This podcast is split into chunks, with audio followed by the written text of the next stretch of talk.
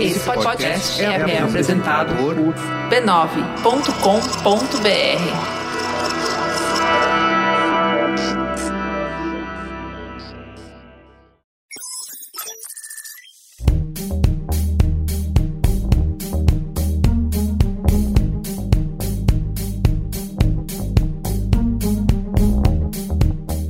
Mamilos orgulhosamente apresenta Algoritmo G, uma minissérie em quatro capítulos que tem a missão de derrubar os mitos que impedem as mulheres de se verem no front-end da tecnologia.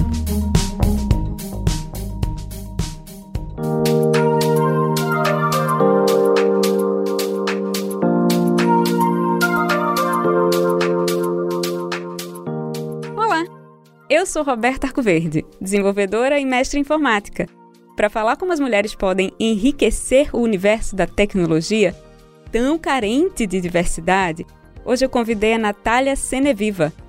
Natália é especialista em recursos humanos, trabalha como consultora em recrutamento e já contratou muita gente para uma empresa que todo mundo conhece, o Facebook.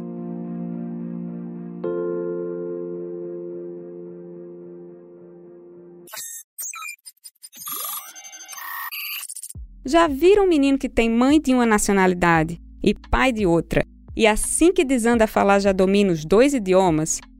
Pois é, funciona assim. Quando expostos a uma, duas, três línguas, a gente fala mesmo. E olha, programação é nada menos que a linguagem da tecnologia. E se é linguagem, qualquer um e qualquer uma pode aprender e falar. Ou seja, qualquer um pode programar. Então, Grace Hopper, uma das mães da computação, sacou isso lá nos anos 60.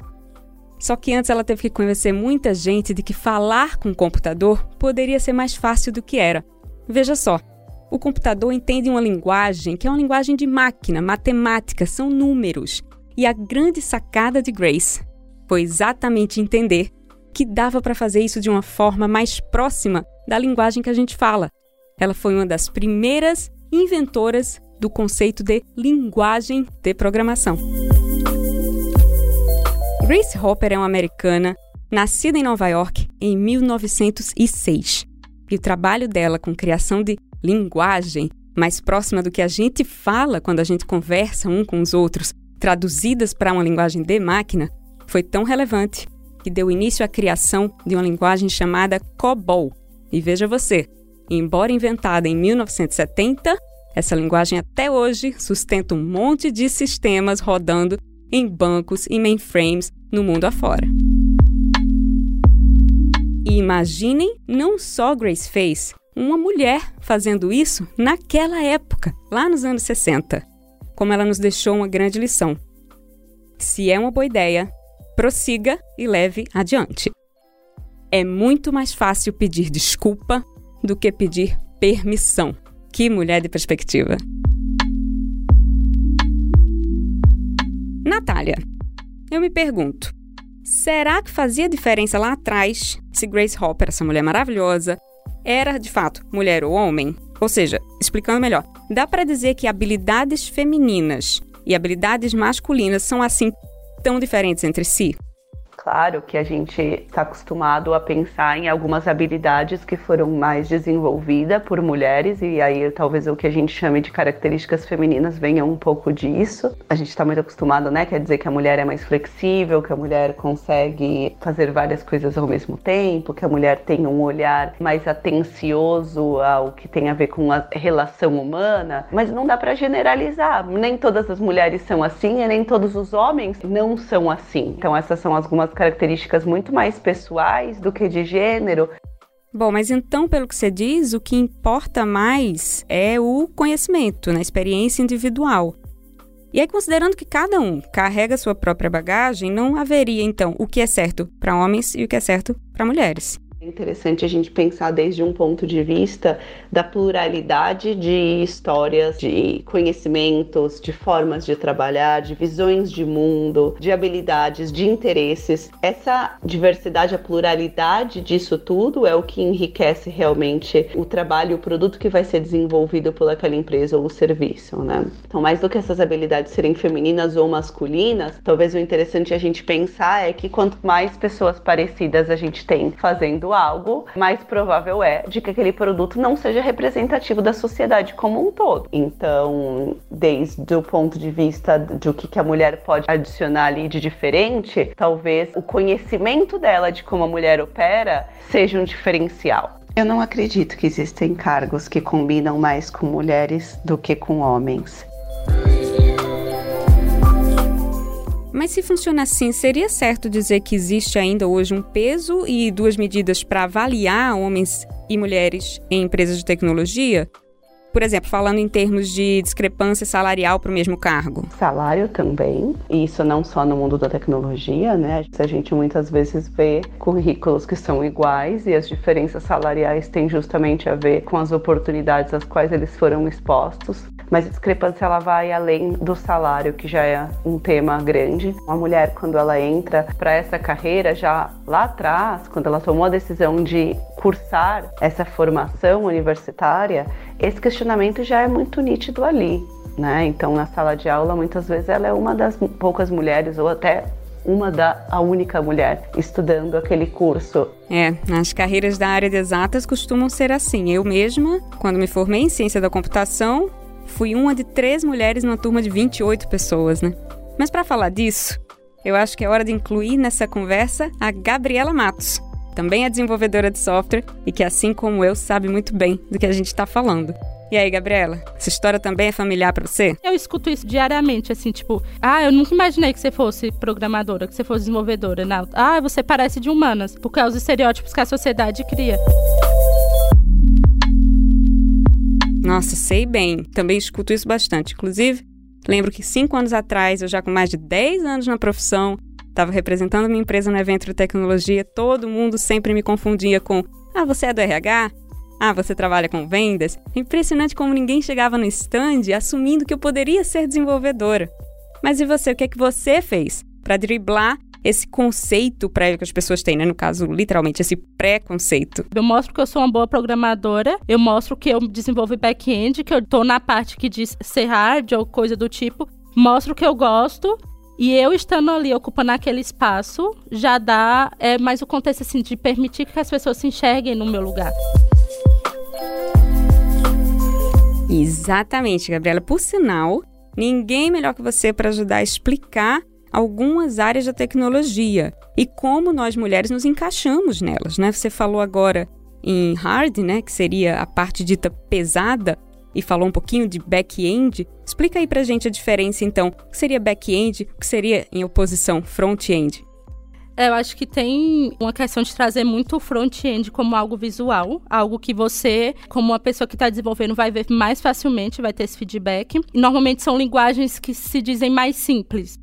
O que é mais visual é dito como mais leve e o que fica ali atrás, que a gente chama de back-end, seria a parte mais pesada. Então, o front-end ele depende do back-end para entender algumas informações dinâmicas e tudo mais, e o back-end ele precisa estar tá de uma maneira amigável para conseguir comunicar com o front-end também. Ah, então as duas áreas são importantes, né? As duas áreas se complementam. Só para deixar bem claro, antigamente os programadores eram responsáveis por desenvolver software de ponta a ponta. Com o aumento da complexidade dos sistemas, com a modernização das práticas de desenvolvimento de software, é que essas competências se dividiram e aí surgiu essa denominação diferente, né? o que é front-end, o que é back-end, que são só partes diferentes de todo o ciclo de desenvolvimento de um programa. Nessa divisão, front-end acabou sendo lido como mais simples, como mais fácil, como mais leve uma leitura da qual, por sinal, eu discordo. Às vezes, uma profissional mulher quer transitar, entretanto, de uma área para outra, só que ela nem vê espaço para negociar com o chefe. Nem a mudança, nem a diferença salarial, da qual a gente já falou, né, Natália?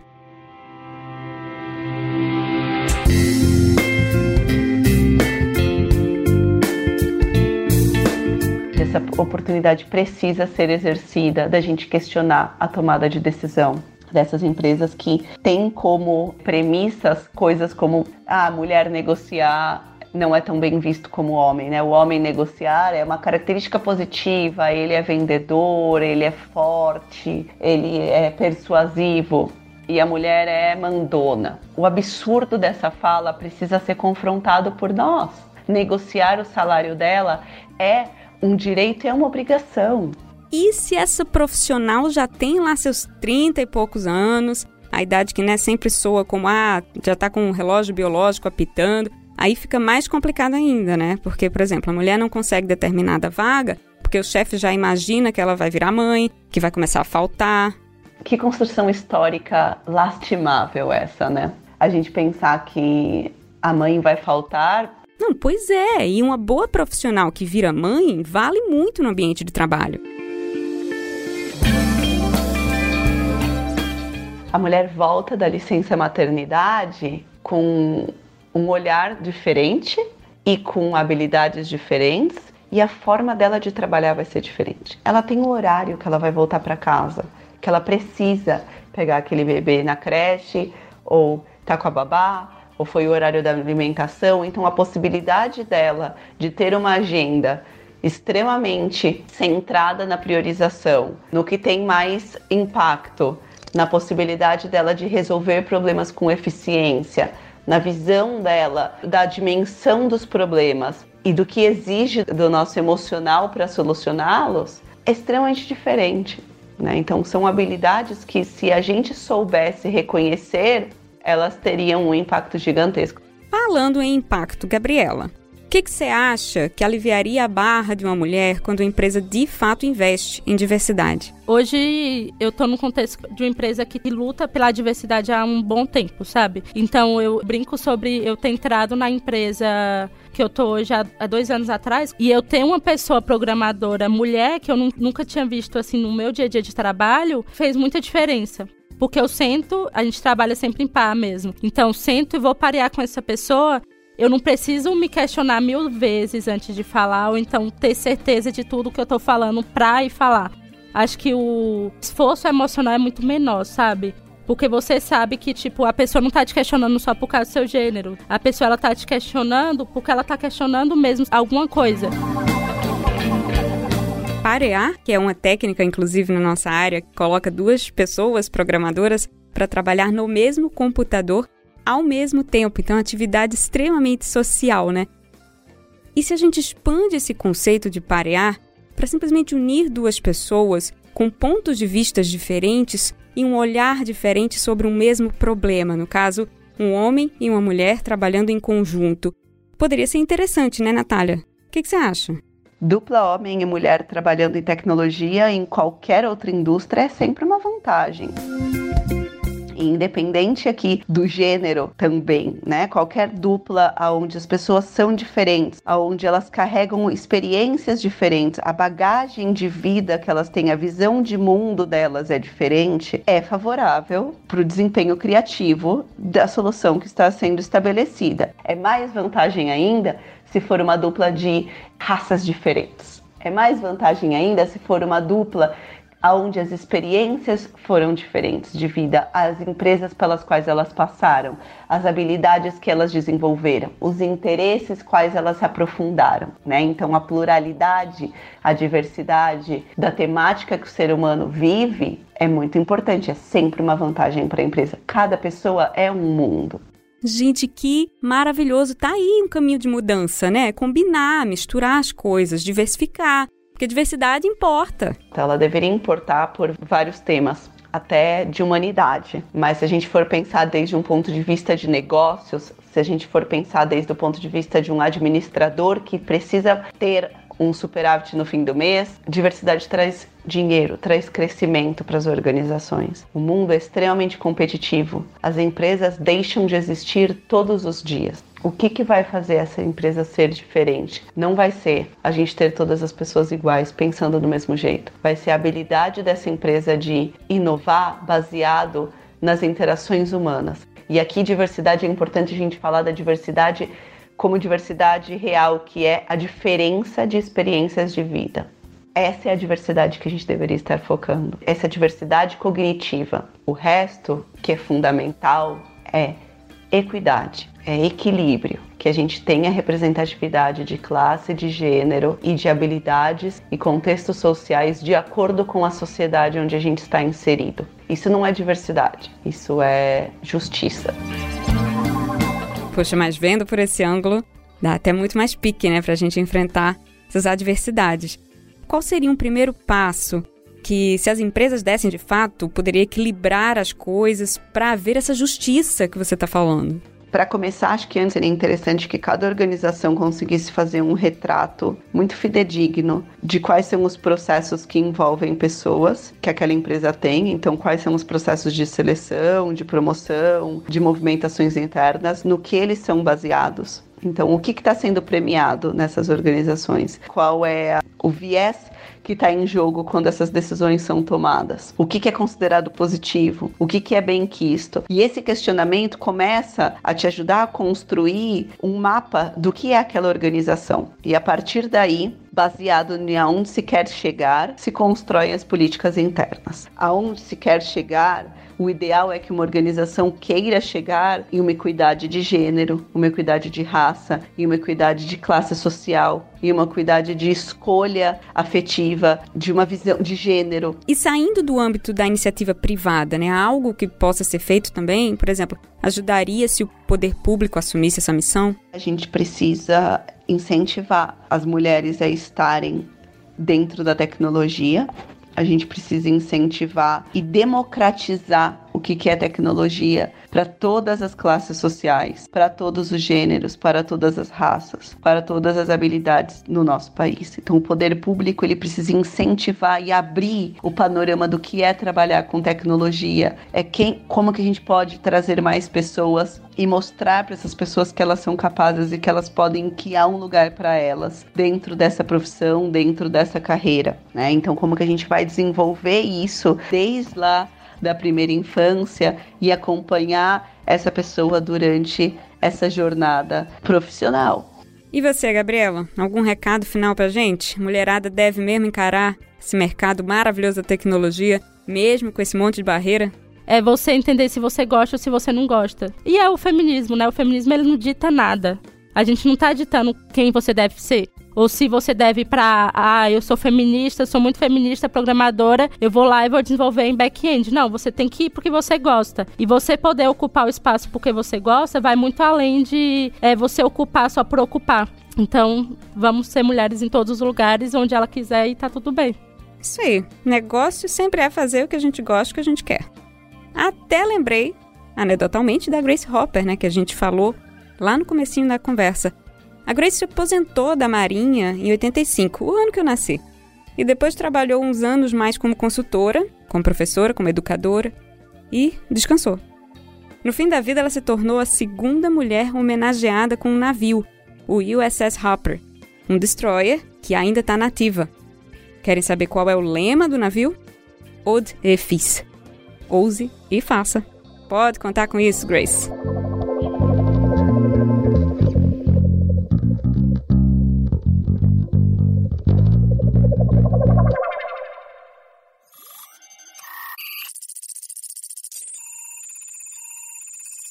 Quem acredita que ícones são meros desenhinhos, que interface é só aparência e front-end é moleza, só entendeu o que é tecnologia e como o ser humano se relaciona com ela até a página 2. Susan Kerr é uma designer estadunidense que revolucionou a iconografia da computação. Ela começou a trabalhar na Apple em 1982 e, dois anos mais tarde, criou a interface gráfica para o sistema operacional do primeiro Macintosh. Sabe um ícone de salvar? Aquele em formato de disquete? A lixeira, o alerta, o relógio e outros símbolos que a gente adora e tem guardados na cabeça porque facilitaram a vida? Então, saíram da cabeça dela. Susan, que é ilustradora e pintora, também projetou a primeira fonte com espaçamento proporcionalmente criado para o meio digital, com o intuito de ser tão legível quanto as letras nas páginas de um livro. Ah! E deu cara às cartas daquele jogo do Windows que a gente adora. o Paciência. Atualmente, aos 65 anos, ela trabalha no Pinterest e continua traduzindo funções complexas em imagens belas e simples, com uma habilidade única de seduzir as nossas mentes e ajudá-las a funcionar. Para conhecer o seu trabalho, é só navegar pelo www.kare.com.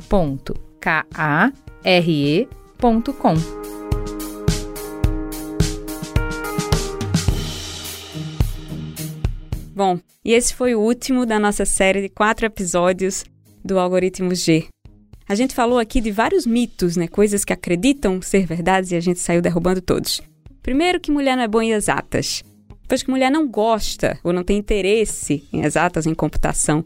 Depois que mulher não tem ambição para fazer essas coisas que demandam, né? Tanto estudo, tanto dedicação. E agora hoje a gente falou um pouquinho que diversidade importa e que ter mulheres fazendo todo tipo de trabalho e trazer esse ponto de vista feminino para o trabalho de tecnologia é muito relevante. E a gente não estaria onde a gente está sem isso. O que eu quero com esse trabalho que eu gostei tanto de fazer, que me deu tanto prazer de falar de uma área que me é tão cara, é que todo mundo que está escutando saiba e sinta aquela pontinha, aquela faísca que diz: opa, se eu quiser eu também posso fazer isso. Tecnologia é um meio de democratização, é um meio de sustento, é uma área que, como disse o Andreessen lá em 2011, software vai engolir o mundo, já está engolindo. Hoje, com software, você pode fazer coisas que me fogem até a razão, coisas sublimes. Você pode ajudar os outros, você pode conectar pessoas, você pode contribuir com suas comunidades. E o mais legal é que se educar, aprender e entrar nesse mercado está ao alcance de todo mundo.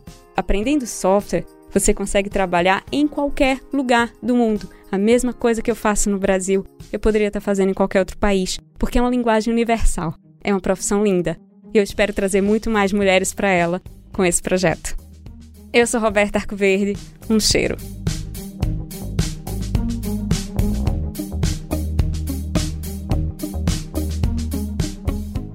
Ouviu esse programa e ficou afim de mergulhar no mercado de tecnologia? A Lura é uma escola de educação tecnológica em sintonia com o mercado que traz você para o dia a dia do desenvolvimento. Aprenda raciocinando de maneira eficiente e clara com instrutoras e desenvolvedoras experientes cursos de programação, prototipação e metodologias de desenvolvimento. Para saber mais, acesse alura.com.br barra promoção barra mamilos e ganhe 10% de desconto para entrar para o mercado de tecnologia de peito aberto.